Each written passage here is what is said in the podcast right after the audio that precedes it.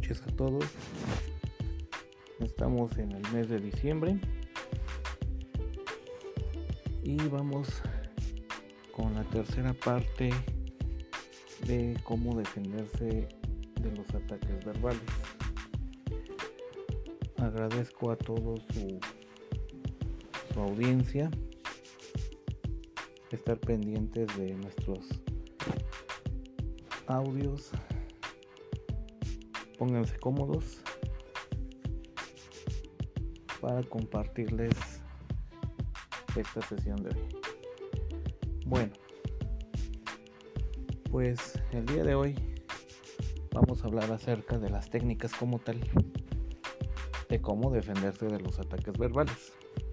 Recordamos que para esto tenemos que estar ensayando previamente con el escudo protector visualizar la relajación, visualizar cómo en el escudo protector rebotan todos aquellos gestos, palabras, acciones que aunque no nos toquen directamente físicamente, pueden pasar desapercibidas. Y también siempre y cuando no sean amenazas directas. También hablamos la última ocasión de estar ensayando este escudo protector en situaciones de calma. E irlo graduando en situaciones un poco más complicadas. Hasta el punto de estarlo visualizando ya en una situación pues que nos provoque cierta emoción negativa. ¿Cuál es el punto medular de una persona que nos está molestando, sea verbal, con guiños, con gestos, con su propia cara, no es otra cosa que caigamos en ese juego de, de prestar la atención y de enojarnos. Si nos enojamos y devolvemos la acción igual o en mayor grado, ya ganó la otra persona porque todos estamos prestando esa atención. Y de cierta manera mostramos el enojo al contestar. Hay que tener muy en cuenta de no es ya lo que pasa afuera, sino cómo lo tomo yo. Desde una perspectiva diferente. Esto también ya viene comentado en otros audios. Tomarlo desde una perspectiva como de un punto de vista de un observador, como si fueras pues un científico que está viendo a lo mejor en un microscopio o un objeto de estudio a la otra persona como algo despersonalizado, ¿sale? Pero bueno, eso a veces no es suficiente, sobre todo cuando la gente es insistente eh, en situaciones molestas. A veces con la intención y otras veces porque la pata con las personas o las demás. Bueno, una de las técnicas que contrarresta la defensa de los ataques verbales no es atacar. Como su nombre lo indica, la defensa implica pues defenderte, esquivar, no regresar misma malicia, Que la otra persona te quiere provocar en cuanto a daño.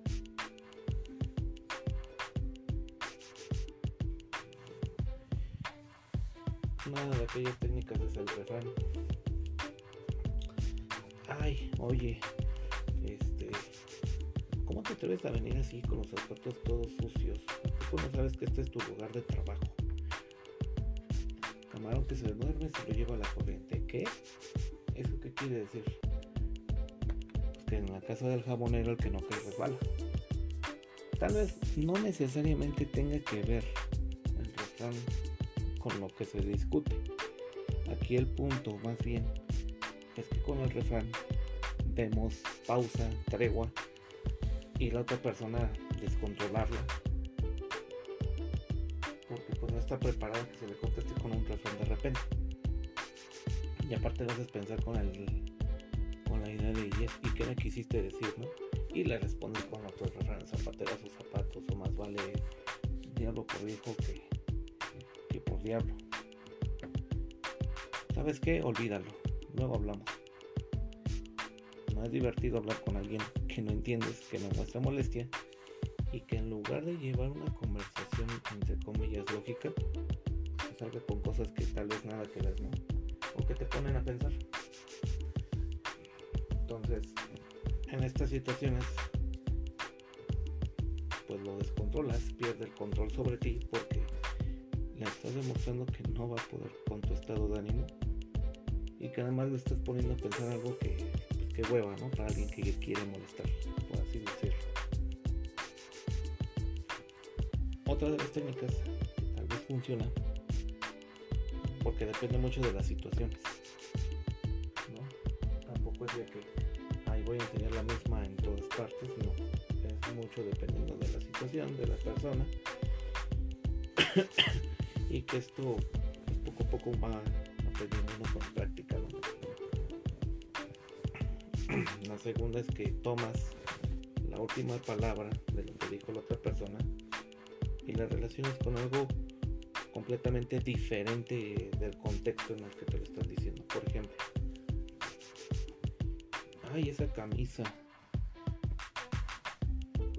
toda cuadrada, ¿no te parece anticuada? Ahora que hablas de las partes anticuadas, me acordé de que la vieja moda siempre va regresando lo retro, ¿no? A lo actual. Fíjate, por ejemplo, en los 70 había este tipo de... y a lo mejor te explayas, ¿no? Incluso hasta inventando ciertas cosas o cierta, cierto hilo de temática. Pero um, sacas completamente diferente el contexto, la última palabra, las relaciones con algo pues, que nada que ver, ¿no? ¿Y eso qué tiene que ver? Ay, me estás cambiando la conversación y quién dice que te tengo que seguir la conversación de manera lógica. Pues no, no hay algo escrito, que sepamos.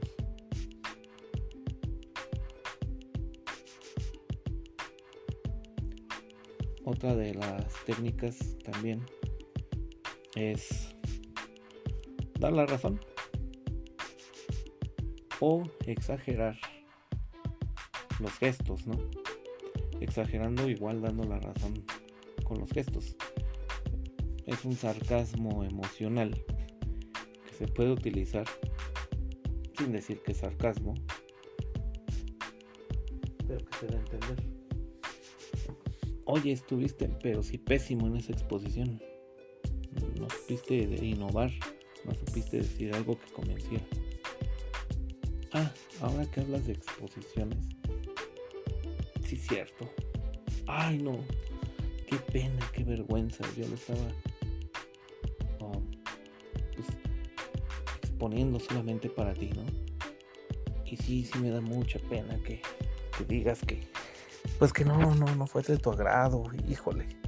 Voy a tratar de mejorar en la siguiente ocasión.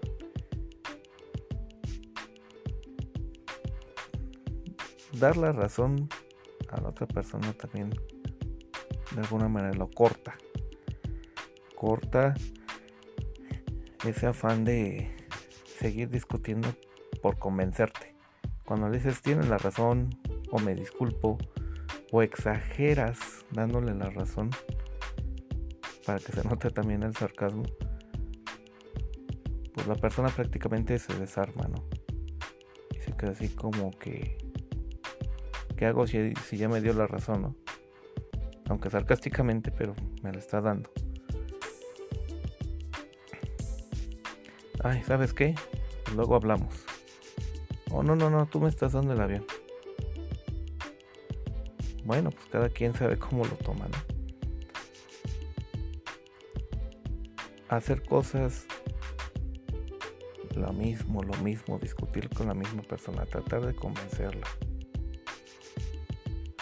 Regresar el enojo, para darle un golpe bajo o peor, pues fuego con fuego se hace un incendio. Y también nos comentaba en algún momento Albert Einstein, lo más estúpido que puedes hacer es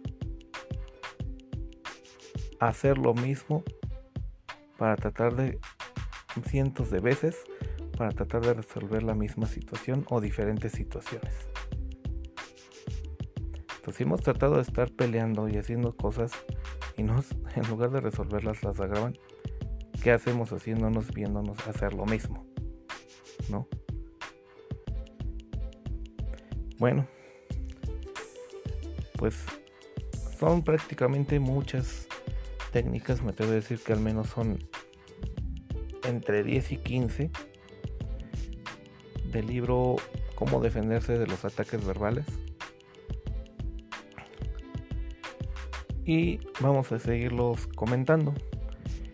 Ahorita ya al menos eh, invocamos algunas. Vamos a tratar de darle seguimiento a la siguiente sesión. Sí, sí, ya sé. Otra vez se me fue por ahí. Este. Pues puntualizar cada mes, ¿no? No, no es fácil. También tenemos aquí otras, otro trabajo, otras actividades. Pero pues lo más que podamos estar aquí, para no abandonar a la audiencia, pues adelante. Bonita noche a todos. Feliz puente para quienes están teniendo el puente de el primer puente de diciembre de Guadalupe. Y quienes no, pues ya empiecen a disfrutar estas fechas. Hasta pronto.